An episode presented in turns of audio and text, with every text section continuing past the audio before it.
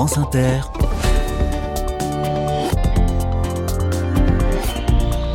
Dorothée Barba. Bonjour à toutes, bonjour à tous. Le département de l'Aude, en région Occitanie, est à l'honneur cette semaine des carnets de campagne et du jeu des 1000 euros. Aujourd'hui, je vous parle de deux initiatives dont le mérite est d'insuffler de la poésie dans des domaines qui en manquent cruellement a priori. La collecte des impôts, d'abord, la rédaction d'un CV, ensuite. L'impôt dont il est question, c'est la gabelle, une taxe sur le sel que l'on payait en France sous l'Ancien Régime. Les agents qui étaient chargés de collecter la gabelle s'appelaient les Gablous.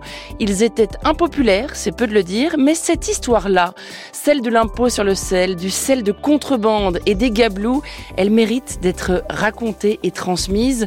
Je passe un coup de fil à un homme qui la raconte avec beaucoup de bagou. Ensuite, direction Fabrezan, entre Narbonne et Carcassonne, pour parler rédaction de CV, lettres de motivation, démarches administratives en tout genre. La parole est à une écrivaine publique. Et là aussi, il y a un supplément d'âme et de poésie puisqu'elle propose aussi aux gens qui le souhaitent d'écrire leur biographie. Écouter la vie des gens pour l'écrire, voilà assurément un joli métier. Soyez les bienvenus. Carnet de campagne, le journal des solutions. La salicorne est un condiment délicieux pour accompagner les poissons, notamment, plante au goût salé. Et c'est sans doute pour cette raison que l'association dont on va parler à présent a choisi ce nom, la salicorne. Bonjour Marc Torrejos. Bonjour. Bienvenue dans les carnets. Vous êtes un ancien gendarme à la retraite, président de l'association La Salicorne. Alors cet assaut est attaché au, parc naturel régional Corbière-Fenouillède et le sel, en effet, est un enjeu important. Il y a une source d'eau salée dans ce parc. Oui, absolument. La source salée naît dans un vallon situé sur la commune de Sougreigne à 700 mètres d'altitude. Alors, c'est vrai que c'est d'une part parce que la salicorne qui pousse dans les milieux salés pousse parfois donc sur les bords de cette petite rivière, mais nous avons aussi appelé l'association Salicorne parce que nous avons à Rennes-les-Bains, c'est-à-dire à 3 km à vol d'oiseau de Sougraigne, la montagne des Cornes, Et donc le, et oui, le sel en occitan, c'est sal, la salle. Sal et la montagne des cornes, ça, les cornes, ça faisait également salicorne. Donc, le double intérêt d'avoir, d'avoir cette, euh, ce petit nom pour notre mm. association qui a été créée déjà il y a 20 ans en 2004. Parmi les actions de votre association, il y a l'organisation chaque année d'une marche, une marche du sel. Quel est l'intérêt de cette marche? Alors, la marche du sel, l'intérêt est double. Déjà, faire reconnaître, mieux faire reconnaître notre petit secteur, notre petite vallée. Et ensuite, apprendre aussi qu'il y a eu une contrebande du sel importante à l'époque de l'impopulaire Gabelle. Mm. Quand le sel était un impôt, c'était une opportunité pour les habitants du secteur que de venir à la source puiser l'eau, d'autant qu'ils avaient le feu allumé en permanence pour cuire les aliments, donc ils ne consommaient pas du bois en supplément, ils remplissaient leur chaudron d'eau salée, ils obtenaient du sel. Quand les gens des environs ont pratiqué une contrebande active. C'est là que la ferme générale des Gabelles a demandé au seigneur de Custosa, François de Montesquieu, de construire une caserne pour y loger les gabelous, les anciens douaniers avant la Révolution, et ceux-ci étaient chargés de surveiller la source. Si je vous parle un petit mm. peu de la marche du sel, donc cette journée-là, qui va se dérouler en 2024 le samedi 29 juin, au départ de Cubière-sur-Sinoble, parce que nous avons neuf communes qui adhèrent à notre petite association. Nous avons une cinquantaine de membres, dont neuf petites communes, la plus grande étant celle de Cuisa. Et, et, donc cette année, nous partons d'une de ces communes, Cubière, et nous allons jusqu'à la source, puiser l'eau, la faire évaporer, fabriquer le sel, etc. Et pour que tout le monde puisse participer, puisse suivre, ce n'est pas une grosse randonnée. Toutes les 40 minutes, nous nous arrêtons 20 minutes afin d'écouter un conteur, d'écouter un groupe musical, de regarder une scène de théâtre. C'est une journée animée, sympathique. Marc Torrejos, l'association Salicorne, c'est aussi l'entretien des fours verriers. Que viennent faire ces fours à cet endroit-là? Alors, ces fours, si vous voulez, nous, l'association, elle a souhaité, dès sa création, sauvegarder le patrimoine vernaculaire. Et parmi ce patrimoine, je vous l'ai dit, nous avons l'ancienne caserne des Gabelous, mais nous avons également des fours verriers qui sont uniques dans leur état de conservation, principalement le four de fusion. Et donc, on a œuvré avec le SRA, le service régional d'archéologie, afin de procéder à des fouilles avec des archéologues verriers, parce que l'archéologie du verre est quand même relativement récente. Nous avons en 2010 procédé à des fouilles, nous avons ensuite restauré ces fours, nous les avons sauvegardés en mettant une toiture au-dessus et une clôture, et donc ils sont visitables. Nous avons une guide qui, sur demande, procède à des visites guidées, fort intéressantes d'ailleurs. Et on avait des fours, si vous voulez, parce que pour fabriquer du verre, avant l'ère industrielle, ils avaient besoin de beaucoup de bois. Et alors, il faut comprendre que le petit paysan qui avait 5000 mètres carrés de terrain, il n'allait pas laisser pousser les arbres. Il cultivait des pommes de terre, euh, du blé pour ses poules et de l'orge pour son cochon. Tandis que le seigneur, le seigneur de Custosa, il avait au domaine de l'eau salée 500 hectares et une partie donc de sa propriété était boisée. Et à partir de là, cela lui créait des revenus supplémentaires parce qu'il y avait une location, une location de cette forêt, une location de la verrerie, l'habitat des gentilshommes verriers. Et c'est pour cela qu'il y avait des fours dans toutes les régions boisées, un peu partout en France. Mmh. Mais rares sont ceux qui sont dans cet état de conservation. Donc vous avez aussi créé tout un, réseau de chemins de randonnée hein, autour du domaine de l'eau salée qui permettent notamment d'aller voir ces fours? Bien entendu, on a créé deux choses, des chemins de randonnée que j'appelle en étoile qui partent de chacune des communes riveraines et qui vont jusqu'à la source salée et un sentier d'interprétation qui part de la source qui va jusqu'au four avec donc des pupitres qui expliquent les points intéressants. Voilà. Marc Torrejos, dites-moi si je me trompe, j'ai l'impression que vous aimeriez que ce soit plus connu ce site, ce domaine de l'eau salée, mais pas trop quand même. Il faudrait pas qu'il y ait foule non plus. Non, pour l'instant, je n'ai pas peur de la foule. On a mis un compteur. On avait, au début de notre action, on avait 5000 passages an. Hmm. Si on le ramène au nombre de jours de l'année, ce n'est pas énorme. Bien sûr que je souhaiterais, je suis originaire de Sougreigne et j'y suis revenu à la retraite. Donc bien sûr que je souhaiterais que ce site soit connu. On œuvre pour ça, l'association travaille dans ce sens-là et elle veut aussi sauvegarder ce patrimoine dont je vous ai parlé. Et c'est pour cela que l'ancienne verrerie du Bourrasset, qui était en état complet de ruines, du lierre partout, a été restaurée. Donc nous avons sauvegardé ce bâtiment et une partie a été transformée en refuge ouvert pour randonneurs. Est-ce que votre association a besoin d'aide ou de soutien?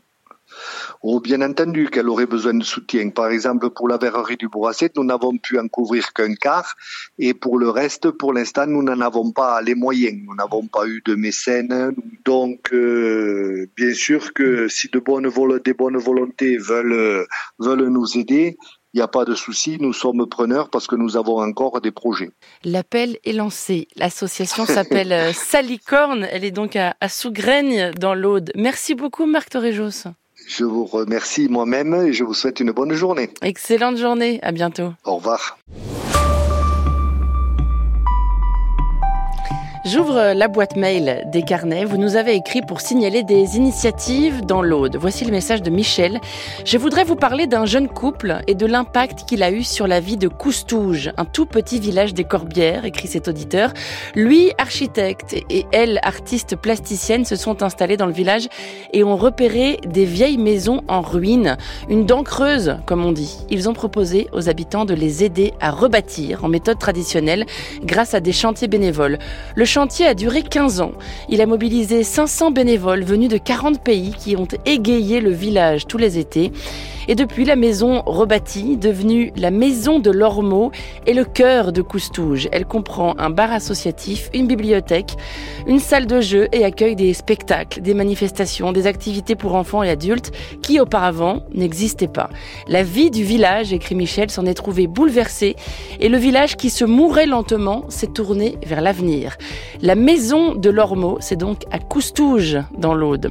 Et puis nous avons reçu un appel du maire d'une petite commune de l'Aude, Val du Fabi, pour parler du café-restaurant du village qui est fermé et que la mairie vient de racheter pour le faire revivre en y créant une épicerie, restaurant, café et point multiservice. Nous cherchons une famille pour gérer ce lieu qui est un petit bijou qui donne sur la rivière, nous écrit le maire, et que nous louons 700 euros par mois.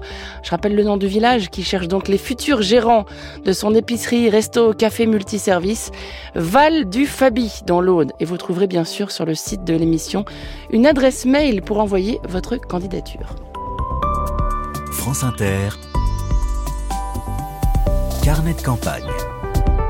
Une écrivaine publique invitée des carnets de campagne, métier fascinant s'il en est, et qui prend ici une tournure particulière puisqu'il se frotte aussi à la biographie, écrire la vie des gens.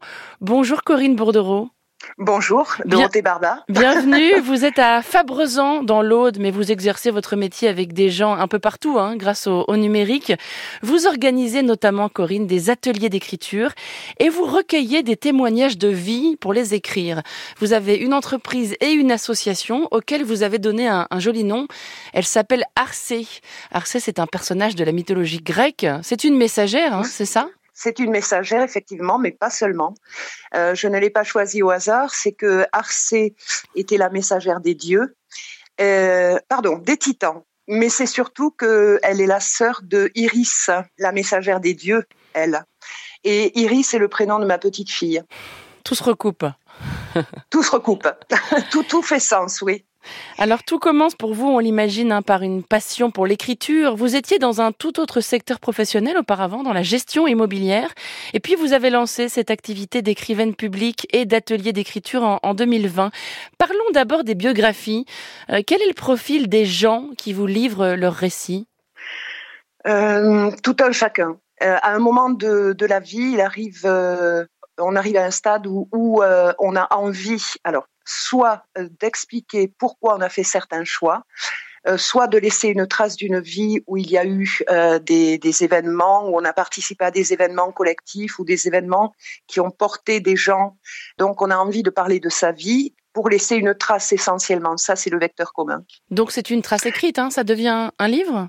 Ça devient un livre, oui, parce que c'est un travail qui demande beaucoup de, de concentration, beaucoup d'investissement. Donc, ça mérite euh, d'être abouti par un, un ouvrage fini, mmh. un bel ouvrage fini. Euh, J'ai monté récemment un partenariat avec une photographe pour euh, faire des portraits de mes biographies et qui figurent dans la biographie, parce que je tiens vraiment à mettre une empreinte professionnelle là-dedans. Vous les appelez des biographies?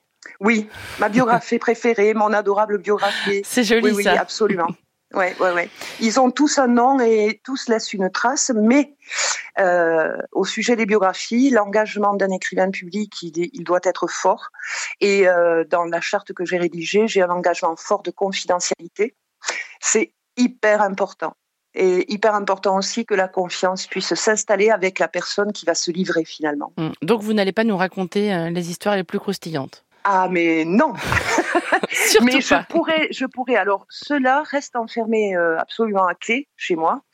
Il n'y a que moi qui les consulte pour euh, revenir à la rencontre de mes biographies euh, différents et qui restent quelque part en moi, parce que sur le premier entretien, je dis toujours que on ne sort jamais indemne d'une biographie. Euh, parce qu'il va falloir qu'on aille creuser, parce que parfois une pierre va, ouvrir sur un petit gouffre et que bon, on va quand même aller se promener dedans.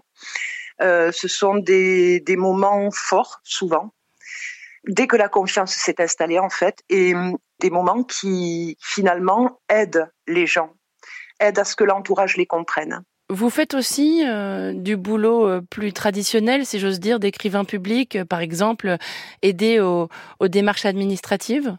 Absolument, absolument. Faire des courriers. J'ai créé un pack aussi, lettres de motivation et CV. Mmh.